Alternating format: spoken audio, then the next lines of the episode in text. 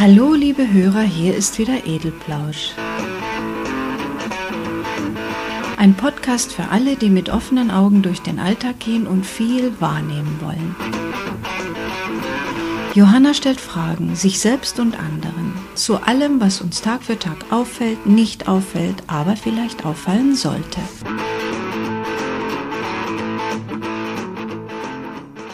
Der Mensch ist ein Individualist. Die Sprüche der Werbeindustrie lassen keinen Zweifel daran. Es gibt Kaffee für Individualisten, den Anzug für den Individualisten, das Auto für den Individualisten, die Mode für die Frau mit dem individuellen Geschmack. Individualisten überall. Der Mensch ein Unikat, aber das ist er tatsächlich. Bloß, man soll es ja auch sehen, ihn so wahrnehmen. Dabei wird dem Mann und auch der Frau geholfen. Nette, sehr soziale Wesen mieten sich einen riesigen Platz, der gerade unbenutzt brach liegt. Und dann laden sie per Handzettel in Briefkästen alle Individualisten ein, die es satt haben, zu einer uniformierten Masse zu gehören. Wer Einzigartiges kann und des anderen die Einzigartiges wollen, verkaufen möchte, darf das auf diesem Platz tun. Tische und Sonnenschirme werden gestellt.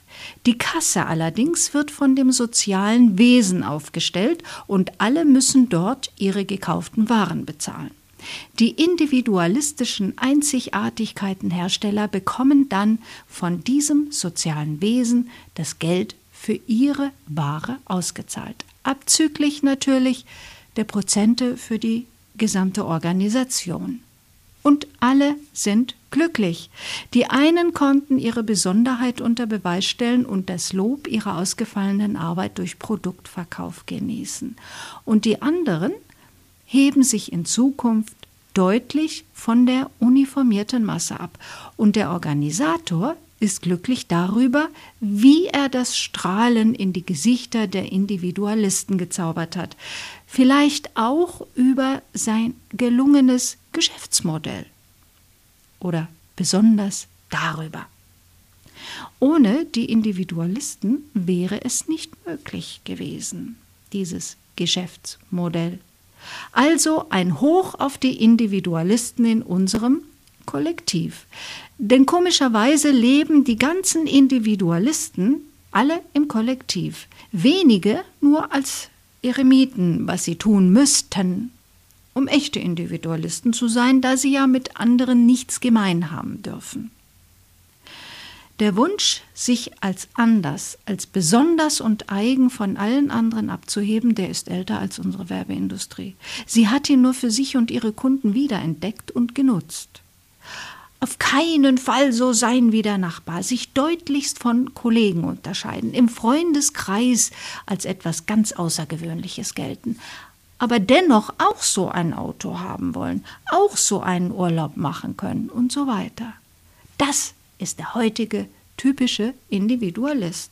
Und das ist auch gut so, denn er eignet sich sehr hervorragend als Geschäftsmodell. Die Verkaufsveranstaltung auf dem Mehrzweckplatz ist natürlich völlig out. Heute gibt es dafür Web 2.0. Die Marktplätze schießen wie Pilze aus dem Boden und alle sprechen dasselbe an. Den Wunsch, sich durch Individualität auszuzeichnen. An zweien bin ich hängen geblieben beim Recherchieren. Xing Xi für unbekannte, aber talentierte Autoren, Davanda mit den handgearbeiteten Klamotten und einzigartigem Schmuck und Accessoires von unbeachteten Designern und Werkkünstlern, die schon immer gerne gebastelt, genäht und gelötet haben. Das alles für einzigartige Käufer, die das Individuelle suchen. Individualisten sind eigentlich Menschen mit besonderer Geisteshaltung, die unabhängig von gängigen Ansichten, egal ob pro oder contra, ganz eigene Entscheidungen und Meinungen entwickeln. Es reicht nicht, nur ganz bewusst von einer Norm abzuweichen. Wenn alle in Grün rumlaufen, ist nicht unbedingt derjenige in Rot ein Individualist. Er fühlt sich vielleicht nur zu wenig beachtet, will auffallen. In der grünen Soße nimmt man ihn ja überhaupt nicht wahr. Ist die grüne Kleidung Teil des Wertesystems einer Gemeinschaft, also alle müssen grün tragen, weil somit Neid und Hass gebannt sind, wird der Individualist vielleicht für sich entscheiden, nicht grün zu tragen, da er zwischen der Abwesenheit von Neid und Hass und der Farbe grün keinen Zusammenhang erkennen kann und grün ihm außerdem nicht gefällt. Den Individualisten macht also nicht aus, sich bewusst abzuheben, sondern entsprechend seiner Geisteshaltung zu leben. Ein kleiner Unterschied zwischen Individualist und Individualist. Weg von der Masse heißt also nicht unbedingt Individualist zu sein. Das Künstlerische, Kreative, das dem Begriff ebenfalls anhaftet, ist das, was in den Augen vieler das Besondere ausmacht. Sich etwas Ausgefallenes als Schmuck oder Kleid auszusuchen, zeugt von edlem Geschmack und demonstriert bereits künstlerisches Verständnis. Aber Individualität? Das, womit Kunden geworben werden, das hat man und zwar im Kopf oder man hat es nicht. Mit einem individuellen Accessoire am Körper wird man nicht dazu.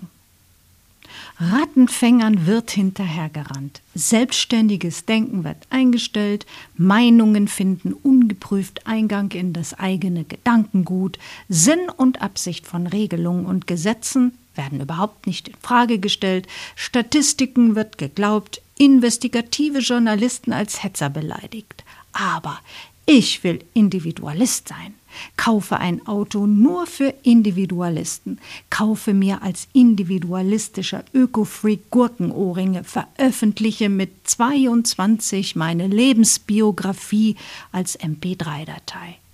Ich finde mich toll.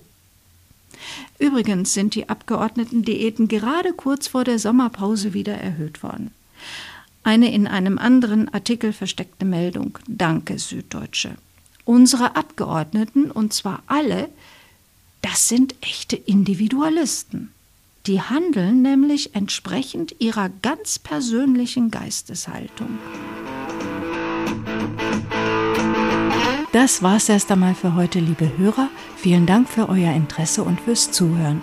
Ihr könnt mir jederzeit gerne eine E-Mail schicken mit Kommentaren, Vorschlägen, Kritik, was auch immer unter kommentar.edelplausch.de.